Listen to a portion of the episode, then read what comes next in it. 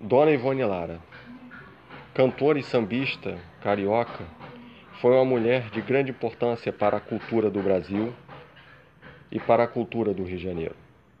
Fundadora do Império Serrano, foi a primeira mulher a compor um samba enredo e a primeira mulher a fazer parte da ala de compositores de uma escola de samba. Além disso, foi uma das primeiras mulheres negras do Brasil a alcançar o nível superior. Em 1970, grava seu primeiro disco, produzido por Sargentelli e Adelson Alves, pela gravadora Copacabana Sambão 70. Em 1974, grava e lança seu segundo disco, Samba, Minha Verdade. Samba, Minha Raiz. Também pela gravadora Copacabana.